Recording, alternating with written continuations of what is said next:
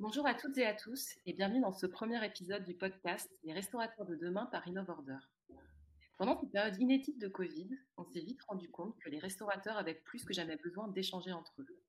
On a donc créé ce podcast pour aider les acteurs de la restauration commerciale et collective à partager ensemble leurs réflexions, leurs retours d'expérience et leurs bonnes pratiques. Parce que la reprise de l'activité doit se construire dès maintenant, même si un retour à la normale peut bien sûr nous paraître encore un peu loin aujourd'hui. Je m'appelle Sophie Lecomte, je fais partie de la team InnovOrder et j'aurai le plaisir d'animer ce podcast. Pour ouvrir la discussion, j'accueille aujourd'hui Julien Perret, fondateur et CEO de Béchip, ainsi que Christophe Sanmiguel, cofondateur et CEO de King Marcel. Pour les non-anglophones, le CEO, c'est le président. Comme on est encore tous en plein confinement, bien sûr, c'est donc à distance avec les moyens du bord qu'on se retrouve. Julien et Christophe, bonjour et bienvenue à tous les deux. Bonjour. Bonjour. Alors, avant de se pencher concrètement sur les sujets du jour, est-ce que vous pouvez vous présenter tous les deux en quelques mots et peut-être faire un point sur vos enseignes respectives? Est-ce que vos points de vente sont ouverts, fermés, en activité partielle? Euh, En un mot, où en êtes-vous à l'heure où on se parle? Je, vais laisser l'honneur à Christophe. Très bien, merci. Merci. Euh, alors, en quelques mots, King Marcel, on, a, on est une restauration de. On fait des burgers gourmets français frais fait maison né en 2013. Euh, on a 14 établissements aujourd'hui. Enfin, je devrais dire 13. Le 14e devait ouvrir pendant le Covid. Il est prêt à ouvrir, mais il n'a pas ouvert. Euh, euh, en ce qui concerne les, voilà, on fait des, bon, j'en ai déjà dit, mais des burgers gourmets. On est, on est présent, on, est franchisé, on est franchiseur en fait de huit franchises. Le reste des établissements étant des établissements du groupe.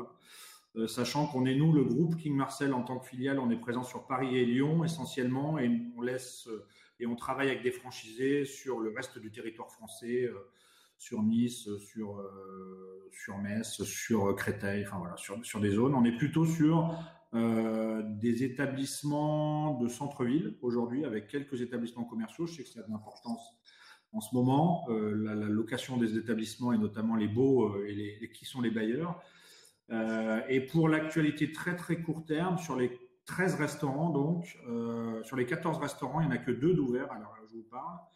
Un à Lyon et un à Levallois, mais dès demain, on en ouvre quatre autres. Euh, on en ouvre à Nice, on ouvre un deuxième à Lyon, on ouvre à Paris Centre et on ouvre à Dijon. On réouvre en fait dans ces établissements-là. Voilà. Julien, est-ce que c'est à peu près la même dynamique du côté de Béchef pour en ce moment? Ouais, alors on est. Je, fais en deux mots sur le, groupe. Euh, nous, les chefs, c'est un groupe qui, date de 2015, qui compte 50 restaurants ouverts. Alors, on, devait aussi ouvrir le 51, le 52 pendant la crise. Bon, c'est décalé. Euh, on est sur un segment qui est pas très loin de King Marcel, puisqu'on fait aussi, aussi du burger, mais en partie. Euh, sauf qu'on est sur un segment de prix qui est assez différent. On est sur du, du burger accessible avec des paniers à moins de 10 euros et, avec une euh, gamme qui est euh, beaucoup moins spécialisée dans le burger que le King Marcel. On a une gamme beaucoup plus large dans le snacking. Euh, et, de notre côté, effectivement, on est sur les 50, il y en a aussi deux d'ouverts chez nous, ce qui fait un ratio encore plus faible d'ailleurs. Et, on est probablement suite au, discours d'hier soir, hein, mais euh, on a aujourd'hui euh, sur notre parc de franchisés notamment, un, deux, trois, on a cinq restaurants qui sont en train de d'engager la réouverture et un certain nombre d'autres qui commencent à la, prévoir pour le 11 mai, euh, qui, serait, qui serait la date de déconfinement à venir. D'accord. Et pour tous les deux, quels, ont été les critères de, alors, soit de, de maintien d'une ouverture avec une activité partielle ou non, et de réouverture maintenant, si ça a été un choix de chaque établissement en fonction des équipes et, de l'emplacement ou ça a été d'autres critères euh, poussés plus ou moins par la tête de réseau euh, chez, de votre côté? Chez nous, chez nous, euh, Bichef, c'est déjà déjà les franchisés sont indépendants. Alors nous, on a sept restaurants à nous et, et le reste sont des franchisés, les 43 autres. Les, les, franchisés sont indépendants, ils font leur choix comme ils veulent. Ensuite, nous, on est on est fort de recommandations, mais pour moi, il n'y a qu'une recommandation qui tient et qui est un peu dure d'ailleurs en ce moment parce qu'elle est, on, navigue à vue, mais c'est le cash. Donc, c'est quelle est, quelle est la situation ou la posture qui me fait perdre le moins d'argent? Euh, puisque on est, on est globalement même sur, à part une exception, mais même sur les ouverts, on n'est on n'est pas dans un statut habituel. Donc c'est quelle est la posture qui nous fait perdre le moins d'argent? Et effectivement euh, le discours d'hier fait, fait repenser un certain nombre de choses. D'accord. Pour nous, c'est à peu près, bon, sur les, filiales, c'est moi qui ai pris la décision d'ouvrir le plus gros restaurant qu'on a en livraison. C'est un, restaurant qui, fait 600 000 euros en temps normal, rien qu'en livraison annuelle. Donc, pour nous, laisser le restaurant par Dieu ouvert, c'était une évidence. Et c'est d'ailleurs, il fait plus de chiffre d'affaires aujourd'hui en livraison qu'il ne le faisait en livraison plus sur place historiquement. Donc c'est plutôt, plutôt intéressant, même si, ne nous trompons pas, le fait d'ouvrir en livraison et vente à emporter, euh, c'est quand même à l'heure, parce que sur la, vente à emporter est ridicule, je pense que Julien dirait la même chose. Euh, les gens n'ont pas le droit de se déplacer, n'ont pas le droit d'aller travailler, donc schématiquement, la vente à emporter, c'est rien du tout. Je crois que c'est 2% de mon chiffre d'affaires du mois de... chez nous aussi. C'est ridicule. voilà, que de la livraison. Nous, on n'a pas de système de livraison propre. Donc on passe avec Monsieur Uber et Monsieur Deliveroo, sur lesquels on a des conditions qui sont ce qu'elles sont, mais elles sont quand même assez, assez euh, lourdes. Donc euh, le même euro de chiffre d'affaires, même si on en fait un peu plus qu'en temps normal, n'a pas du tout la même valeur de rentabilité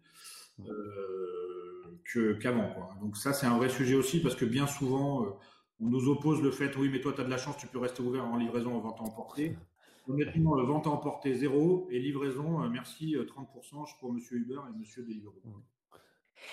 Alors justement parce que pour, pour les marketplaces que sont Deliveroo et Uber, on voit quand même que leur rôle s'intensifie et dans certains cas, ça devient vital pour des réseaux qui n'y avaient jamais mis les pieds, si on, est très honnête. Bon, ce qui n'était pas votre cas, mais est-ce que vous pensez que, c'est, alors pas forcément dommageable, mais que c'est quelque chose qui, que le, temps de, la crise soit passé? Je ne sais pas combien de temps ça prendra, personne ne le sait, mais qu'une dépendance va s'installer ou que c'est vraiment, voilà, c'est, c'est un mal pour un bien dans le contexte et vous rebondirez plus tard sans, sans tiers, on va dire. Je vais, je vais tempérer un truc, c'est euh, je, je suis même pas sûr qu'il profite tant que ça de la crise parce qu'aujourd'hui, effectivement, euh, un, restaurant qui est sur Uber fait beaucoup plus de chiffres qu'il n'en faisait avant. Maintenant, euh, je me place dans le cas de nos restaurants. On a fait une analyse un peu précise des, des livraisons, enfin des, de la, du catalogue Uber Eats sur les zones dans lesquelles on est, et il y a, y a trois ou quatre fois moins de personnes aussi sur le catalogue. Donc je, je suis même pas sûr qu'il, clairement, euh, on, est, on est beaucoup moins à se partager le gâteau, donc c'est bien, mais, euh, mais je suis pas sûr sur le fond que le gâteau soit plus gros qu'avant. Euh, après, euh, c'est un très long débat et qu'il n'y a pas à voir avec le Covid. Moi, je suis pas un, un fervent défenseur du tout Uber parce que je pense que quand on travaille à 90% avec un Uber Eats, euh, on est dans, une, dans un schéma de dépendance qui est dangereux euh, parce qu'on maîtrise ni ses clients, euh, ni ses modes de livraison, ni son, sa mise en avant marketing. Donc, je, pense qu'il y a un danger à ça. après, après, effectivement, je, je, sais pas. Je, dirais que de toute façon, la situation est ce qu'elle est, puis que si, certains y trouvent un avantage ou un parti à passer par là, tant mieux, tant mieux, et il faut pas s'en priver. Aujourd'hui, le but c'est de survivre. Moi, je rejoins Julien. Je pense qu'ils s'en sortent pas si bien que ça parce que leurs plus gros clients sont fermés. McDonald's, KFC, euh, Burger King, voilà. Donc, euh, donc pour eux, ils se rabattent comme ils peuvent sur les autres, mais à mon avis, c'est pas si bien que ça. Après, structurellement, il y avait quand même une montée en puissance de la livraison. On va pas revenir dessus, mais on lit depuis des années, donc ça, ça, ça va accélérer peut-être un petit peu le phénomène. Mais je suis pas persuadé que ça soit quand même la, la panacée pour demain pour deux raisons. Euh, la première, c'est qu'on a beau dire, euh, Julien, c'est 50 restaurants et moi, les, 15 actuels, on n'a pas imaginé des structures dans lesquelles euh, on peut faire du. Enfin, les coûts, les coûts d'exploitation de ces restaurants-là sont des restaurants qui sont quand même censés générer du flux dans le restaurant. On n'est pas nous des dark kitchen, enfin sauf si, si vous, vous avez des dark kitchen, mais on n'est pas, des dark kitchen au fin fond d'un arrondissement avec une lumière et une cuisine et on, a, on paye un loyer misérable, mais on a des loyers importants, on a des charges importantes. Donc, de toute façon, l'exploitation, elle ne peut pas supporter un taux de livraison euh, supérieur. Nous, on l'a calculé chez King Marcel. Il faut vraiment qu'on reste autour des 30% maximum et qu'on et qu'on génère un business suffisant sur place et vente à emporter pour financer les charges. Donc, euh, même si c'était la tendance, euh, c'était la réalité, ça serait encore plus inquiétant parce que nous, on n'est pas capable de l'assumer financièrement, hein, cette dépendance et la livraison aujourd'hui. Je pense, je pense Christophe, tu, enfin, comme nous, hein, tu vends de l'expérience aussi, quoi. Tu vends, tu vends des gens qui viennent, une ambiance, un, état d'esprit, etc. Si, si, demain on est en, sans livraison, le, les marques qu'on a générées et l'expérience qu'on a créée, elle, elle, disparaît et on perd de notre, on perd de notre avantage concurrentiel. D'accord. Enfin, en tout cas, je trouve. Et du côté de Béchef, est-ce que, parce que Marcel, donc c'était à 30% maximum le calcul, est-ce que Béchef, tu sais aussi. nous, on donne, on, donne 20, on donne 20%. Maintenant, je, pense qu'on a les mêmes façons de calculer. moi aussi, à, à, 30, je peux m'en tirer. Maintenant, on, dit 20, on dit 20 à notre réseau parce que. Parce qu'effectivement, on estime qu'au-delà, au-delà, on rentre dans une logique qui est un peu différente et qu'on commence à avoir trop de livreurs par rapport au nombre de clients. Mais, mais l'idée est la même, c'est un, tiers, un quart du chiffre d'affaires, grosso modo. D'accord. Alors du coup, ce que j'imagine que vous avez conscience de ces chiffres, que vous échangez au quotidien avec, euh, avec votre réseau. Euh, ma question suivante porte sur une dimension qui réunit à la fois, on va dire, l'humain et l'organisationnel c'est comment est-ce que vous avez maintenu le lien avec vos franchisés dans ce contexte et comment est-ce que vous anticipez la reprise ou le décalage de la reprise avec eux? Christophe, par exemple, comment ça se passe chez King Marcel pour l'accompagnement? franchisés, on a 8, dont des multi-franchisés. Donc, on est encore, enfin, sur ce dossier-là, on est quand même, par rapport à l'ensemble à 50 restaurants. Moi, je les ai encore personnellement très souvent au téléphone. Ça fait 7 contacts, euh, dont 6 qui adorent parler. Hein, qui Donc, on, est encore dans une logique où on, arrive très facilement à s'appeler tous les jours, enfin pas tous les jours, mais on, est en contact très facilement permanent, ce qui ne doit pas du tout être la même problématique quand on en a 40. Hein. Euh, et je trouve aussi, j'hésite vraiment pas à faire de la pub pour eux, parce que pour moi c'est un système extraordinaire. On a un intranet, qui est fait par un, un fournisseur qui s'appelle Franchise on Cloud, alors, il y en a peut-être qui font, mais franchement, c'est génial. Et euh, c'est génial déjà en temps normal, mais en temps de Covid, euh, je trouve que c'est encore mieux et ça permet de garder un lien, euh, de fournir en temps réel des, des informations importantes, des, modes de fonctionnement. là, je leur ai basculé un guide de réouverture quand j'ai appris. Ils ont tous décidé ce week-end qu'ils que, allaient tous rouvrir mercredi, donc j'ai eu très peu de temps pour réagir. Ça m'a permis instantanément, samedi, de répondre à un document de, de, de consigne de réouverture dans la logique Covid et de basculer à tout le monde deux heures plus tard un document euh, complet sur euh, comment on doit travailler avec le Covid, comment on va voilà. Donc, euh, voilà. Mais c'est un peu particulier parce qu'on n'est pas très nombreux en fait pour nous. D'accord, ça reste à taille très, enfin oui, les doigts de la main, donc vous pouvez vraiment communiquer entre vous sans, sans, organiser de manière très structurée. D'accord. Et du coup, Béchef, c'est très différent en termes de volume. C'est pareil avec du monde, mais c'est pareil, c'est Aujourd'hui, il y, a, et c'est nécessaire, une communication en, un par un qui s'est activée aussi parce que euh, on, est, on est dans une phase où, où fondamentalement, déjà, alors encore plus chez nous parce que bah, ils représentent 80% des restaurants, donc leur survie, elle est encore plus importante que celle de nos restaurants succursalistes aujourd'hui. Donc euh, il y avait besoin d'être là, de rassurer, de s'assurer que tout va bien, qu'ils savent gérer leur crise, qu'ils savent quoi faire, etc. Et ça, euh, ça faut faire du un par un. À un moment, il faut les, faut les avoir au téléphone et parler avec eux.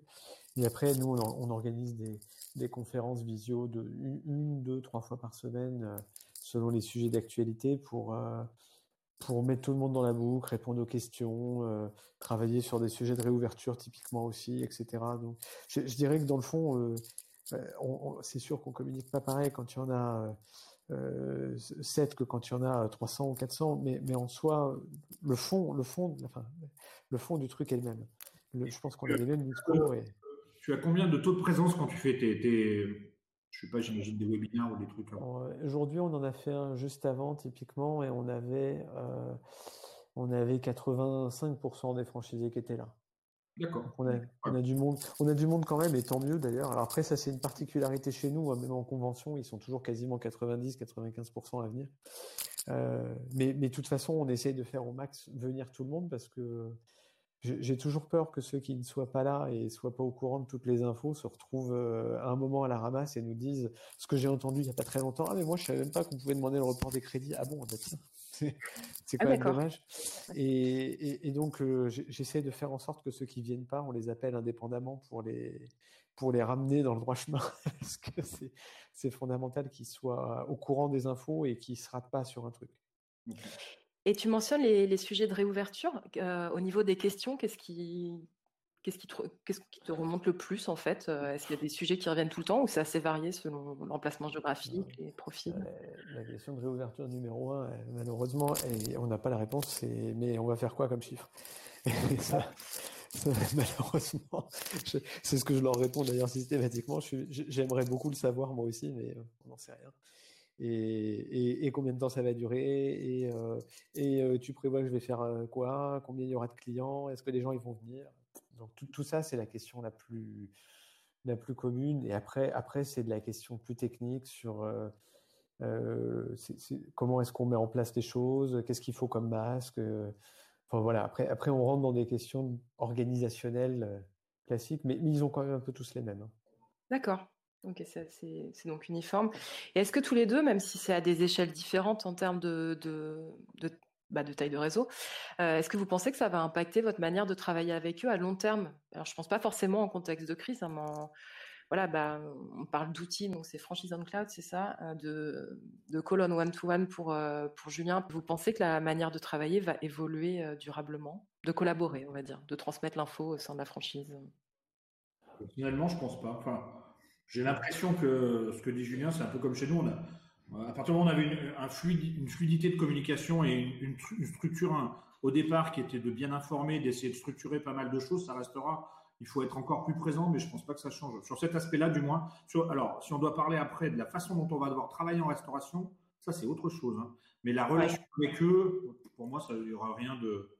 On se connaîtra mieux, c'est tout. On aura vécu des choses dures ensemble, et puis c'est peut-être ça. Mais bon, à part ça. Je, suis assez d'accord.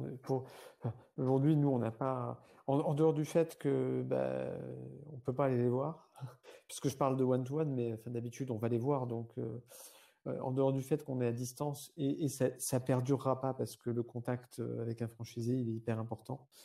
en dehors de ça, je pense pas que ça évolue grandement. on, va, on va continuer à travailler pareil et on reste en ligne avec ce qu'on faisait historiquement. D'accord. Par contre, du coup, Christophe, tu parlais de, façon de travailler en restauration que tu que imaginais, enfin, que tu penses Alors, là, changer. Là, partie de, je rejoins Julien, les, les questions, c'est à court terme, business, tout ça, mais là, on ne sait pas trop répondre.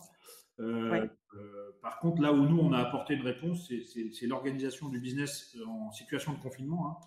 Donc euh, là, on a apporté des, des, des, réponses extrêmement précises pour garantir la sécurité des salariés, euh, on a redéfini euh, les définitions de fonction de chacun. On a surtout redéfini un système de zonage de restaurants. Euh, on a des restaurants plutôt petits, même s'ils sont probablement un peu plus grands que des bichefs, mais ils sont plutôt quand même. On, avait beaucoup de gens en gros qui travaillaient derrière les comptoirs à, préparer des burgers en l'occurrence pour pouvoir servir. Donc là, on a, réparti, des, tâches par zone. On a, créé des, zones physiques, des plans à respecter avec des obstacles physiques pour passer d'une zone à l'autre pendant les rushs. Enfin, on a fait pas mal de choses qui, font qu'il est impossible aujourd'hui, enfin impossible. En tout cas, il est quasiment impossible de se marcher dessus et d'être à moins d'un mètre quand on, quand on fait son job de salarié dans un King Marcel. Et ça, c'est vrai que si nous, on n'avait pas fait ce travail-là, euh, je pense qu'ils ne l'auraient pas mis en place et se seraient mis en danger euh, à l'insu de leur plein gré. Quoi. En, voulant bien faire, mais, mais il faut aller beaucoup plus loin que ça. Il faut formaliser beaucoup de choses, il faut écrire des choses, il faut dessiner des choses, il faut faire des plans euh, accrochés dans les restaurants. Enfin, il y a plein de choses à faire. Ça, c'est la période de confinement. Et puis, alors, le post-confinement, ça va être encore autre chose. Euh, et là, j'en sais rien, honnêtement. Euh, est-ce qu'on aura le droit d'utiliser toutes les, toutes les chaises de nos restos? C'est pas sûr. Est-ce qu'on aura le droit de bosser le soir? C'est pas sûr. Est-ce qu'on aura le droit de. Je sais pas. Euh, j'avoue que. c'est pareil.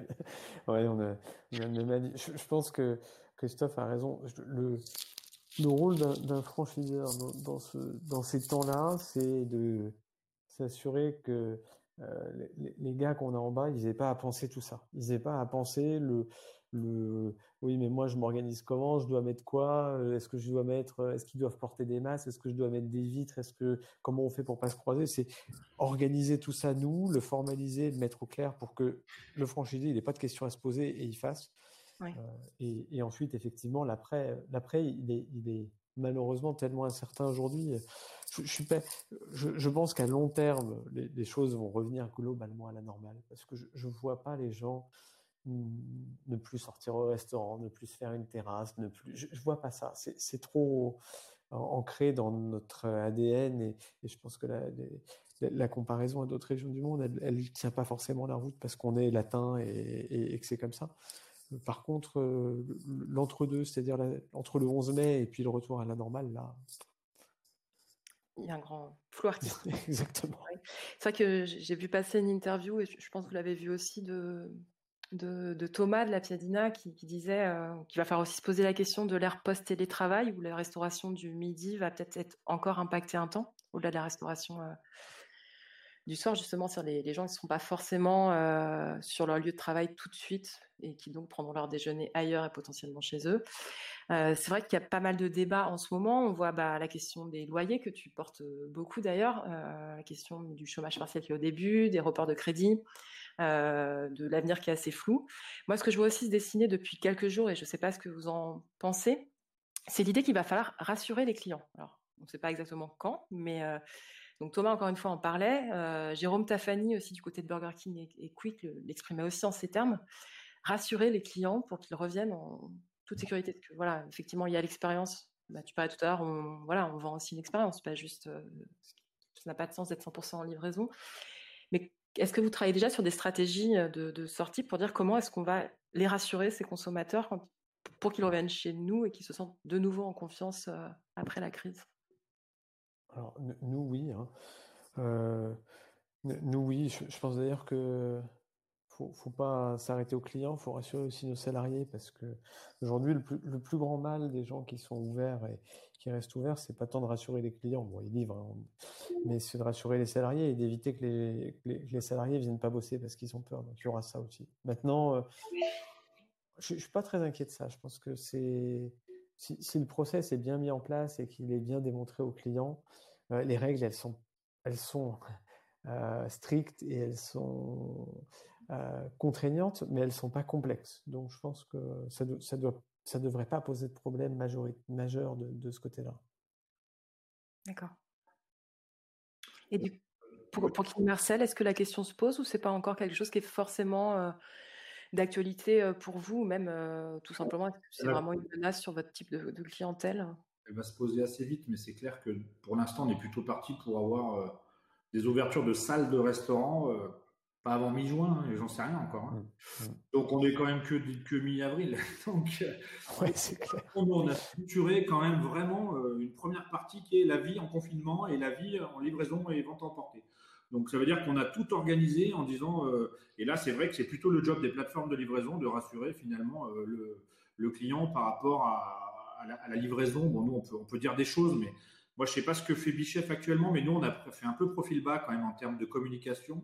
Nous aussi. C'est un peu compliqué parce qu'on veut pas on veut pas non plus créer sur tous les toits qu'on bosse, parce qu'on veut pas prendre le risque de, de, voilà donc donc il va falloir qu'on commence à rediscuter avec nos clients peut-être assez rapidement enfin, avant bien avant l'ouverture, pour leur dire voilà déjà tout ce qu'on est en train de faire quand on vous livre, voilà ce qui se passe derrière, avec des gens qui travaillent dans des conditions satisfaisantes, des, questions d'hygiène. Il, il, y a pas mal de choses qu'il va falloir, qu'on fait déjà probablement, mais qu'il va falloir expliquer. Mais maintenant, ça dépend tellement de ce qu'on va nous imposer, ou imposer, ça paraît euh, peut-être le terme est un peu fort, mais ce qu'on va nous demander de mettre en place. Euh, on n'a pas droit aux terrasses, je sais, voilà, je sais pas. J'ai vu qu'à Lyon, euh, concrètement, les terrasses sont bloquées. Donc, euh, c'est-à-dire qu'il n'y a plus l'arrêté préfectoral qui autorisait les terrasses saisonnières est bloqué, donc il n'y aura pas de terrasse. Enfin, il y aura peut-être une terrasse, mais, sur cet été, peut-être qu'on n'aura pas le droit d'aller en terrasse. Donc, ça implique beaucoup de choses. Euh, euh, j'ai vu des, je ne sais pas si on aura le droit d'utiliser l'ensemble de nos salles. Peut-être qu'il n'y aura qu'une chasse sur deux qu'on aura le droit d'utiliser. nous, c'est sûr que ça va modifier quand même la façon de produire. C'est-à-dire qu'on avait quand même tendance à avoir des restaurants, sur certains restaurants qui font plus d'un million d'euros, qui font font un million deux, un million trois, un million quatre euh, quand le samedi, c'était des journées avec la livraison plus les gens qui sortaient, on pouvait être jusqu'à 7 ou 8 derrière euh, en production. Euh, là, ça sera plus possible. Donc là, vraiment, il y a des choses qu'il va falloir réorganiser en profondeur pour, pour, pour pouvoir respecter des règles. Et voilà. D'accord. Et alors, ce que vous parliez de la difficulté tous les deux de, communiquer dans ce contexte, il ne faut pas dire qu'on ne fait pas, mais en même temps vous le faites à certains, endroits. dans le cadre, alors voilà, vous êtes tous les deux des établissements qui vont réouvrir. Alors donc demain, si j'ai, enfin ou dans les jours à venir, j'imagine que vous avez déjà une base client, des communautés sur les réseaux.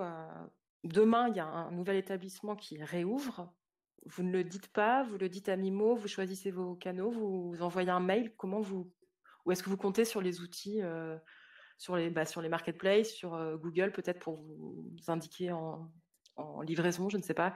Quelle est votre stratégie pour annoncer une réouverture sans trop le clamer fort, justement?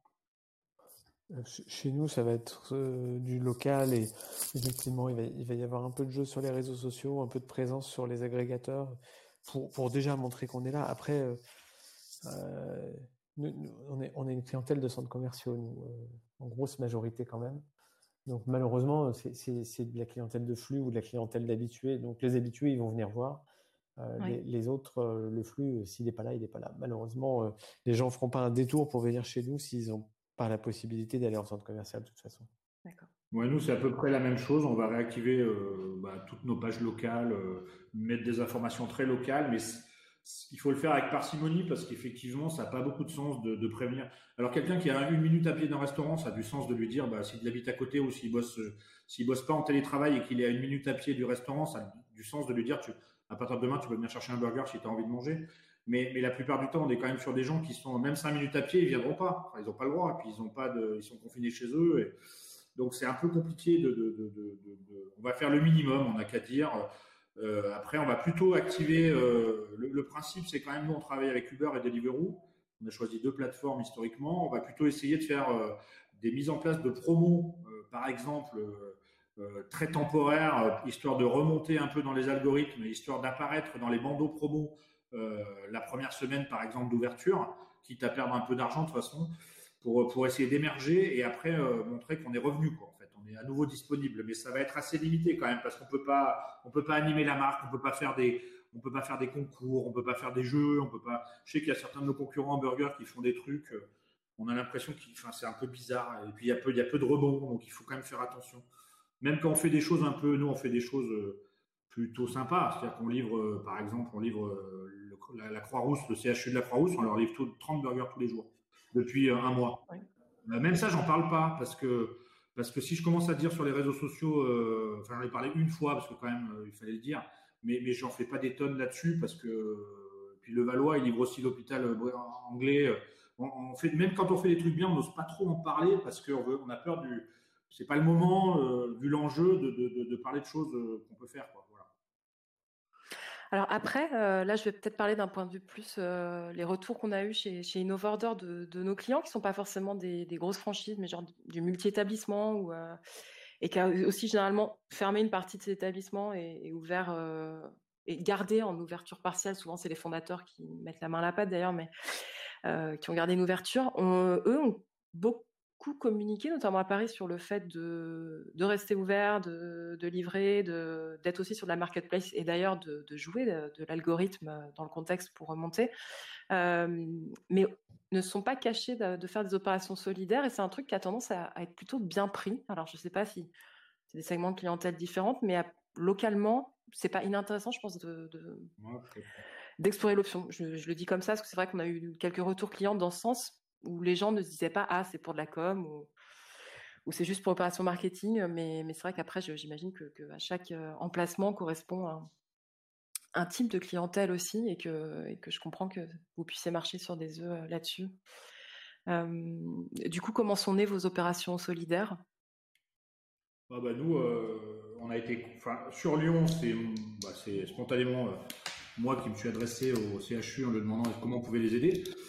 Euh, euh, effectivement, et assez rapidement, on a mis en place un système euh, où j'ai trouvé un partenariat avec Deliveroo et tous les jours, ils viennent, ils récupèrent des burgers et les amènent directement à, la cantine du CHU de la Croix-Rousse. après, c'est personnel aussi. Hein, en tant que moi, j'ai pas envie non plus de, mettre en avant. Alors, j'ai peut-être tort, mais le fait que, ok, offrir 30 burgers par jour, c'est bien, mais, par rapport à ce qui se passe, ça, me paraît assez, quand même ridicule. Quoi. Donc c'est aussi une question personnelle, peut-être à tort, hein, de ne pas vouloir communiquer. Puis sur le restaurant de Valois, c'est carrément les gens de l'hôpital qui viennent, tous les minutes qui viennent, euh, eux-mêmes chercher, euh, ils, ont, ils viennent chercher des burgers. Euh, alors j'ai une dernière question pour, pour conclure cet, épisode, c'est sur quel scénario, et je ne sais pas si c'est au pluriel ou non, de, reprise ou quelle stratégie vous travaillez aujourd'hui? C'est-à-dire, est-ce qu'il y a le scénario du pire comme, comme de vraies perspectives de croissance, de juste décaler ou est-ce que, comme on peut lire ça et là, l'année 2020 est à zéro pour, euh, pour le secteur? Zéro, c'est.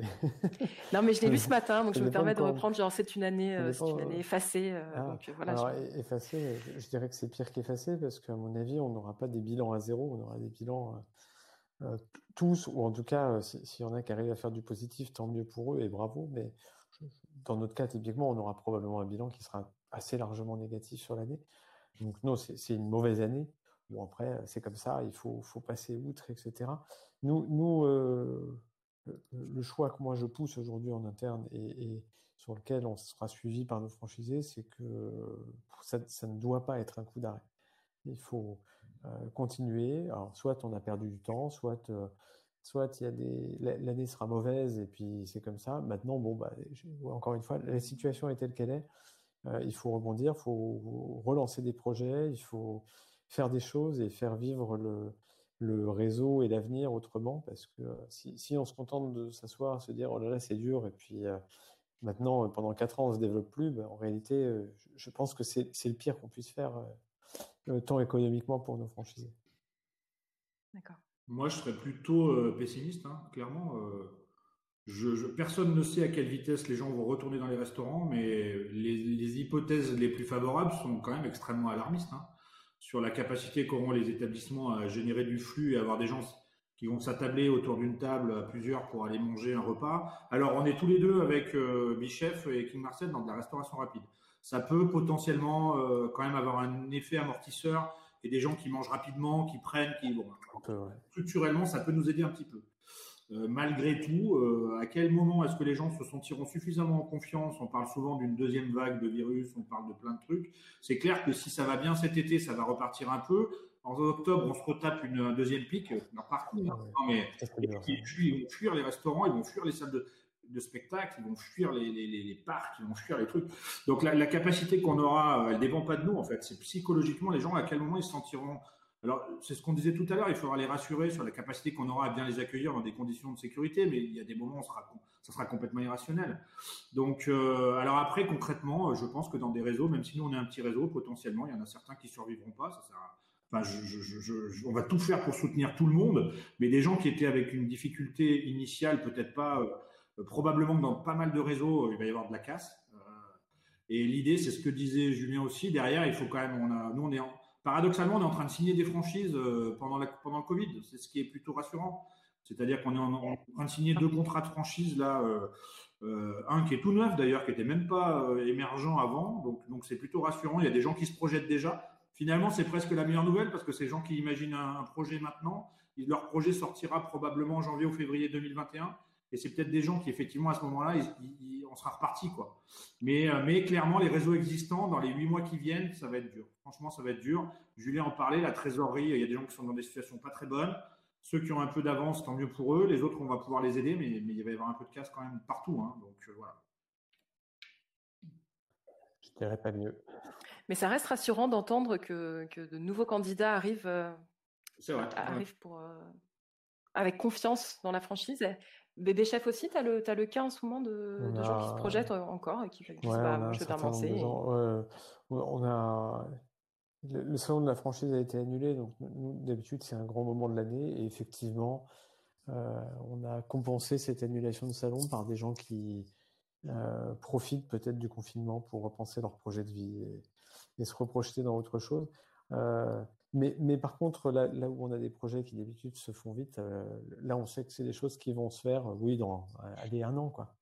Un an. Ils, ils sont conscients qu'ils arriveront au bon moment. Hein. Oui, ils peuvent même trouver, euh, si on veut être positif, euh, ouvrir un restaurant euh, dans une enseigne qui, aura passé le cap, qui fonctionne bien, qui aura conservé ses, clients, ouvrir en mars 2021, par exemple, potentiellement, il peut y avoir des bonnes occasions, à, même au niveau des, achats de fonds de commerce ou des récupérations de fonds de commerce. On va être un peu cynique, il y aura vraiment des choses à récupérer. les clients, probablement quand même, on passe de, de premier trimestre de l'année prochaine, on ose espérer qu'il y aura potentiellement, j'en sais rien, mais un vaccin où les gens auront envie de revenir à une vie sociale un peu plus forte. Donc c'est vrai que nous, il y a des gros, il y a des projets sympas qui peuvent avoir lieu, mais il faut effectivement se dire que c'est dans un an. Les, le pire pour moi, c'est les gens qui sont censés ouvrir là. Et là, on a trois projets nous qui sont censés ouvrir euh, entre, qui étaient censés ouvrir ce mois-ci jusqu'en septembre. Et là, euh, nous, on a tout un travail à faire avec eux euh, parce que là, c'est compliqué d'imaginer ouvrir dans des conditions comme celle-là quand même. Ah les emprunts, ils ont fait leurs emprunts, ils ont signé leur bail, leur beau. Euh, les travaux sont quasiment faits, ont, possibilité d'être finis pendant cet été, mais qu'est-ce qu'il a? Là, c'est vraiment un vrai sujet. Quoi. Oui. Donc les mois à venir vont être difficiles, notamment pour eux.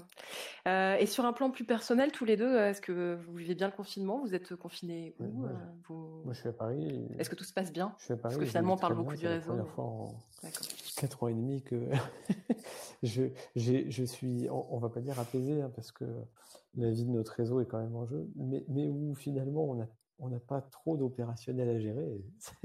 C'est un côté assez agréable. Ouais, c'est vrai pas, pas, vu les choses comme ça, mais c'est vrai qu'on a moins de problèmes de transport, de fournisseurs. Exactement. C'est plutôt des personnes d'imaginer les perspectives long terme. Et mmh.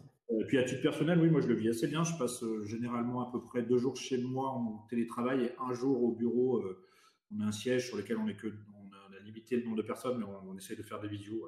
Ça, ça, se passe plutôt bien. D'accord. Bon, bah c'est déjà ça de prix dans le contexte. En tout cas, merci euh, à tous les deux. Parce que, je vais le rappeler quand même pour, euh, pour les personnes qui vont écouter plus tard.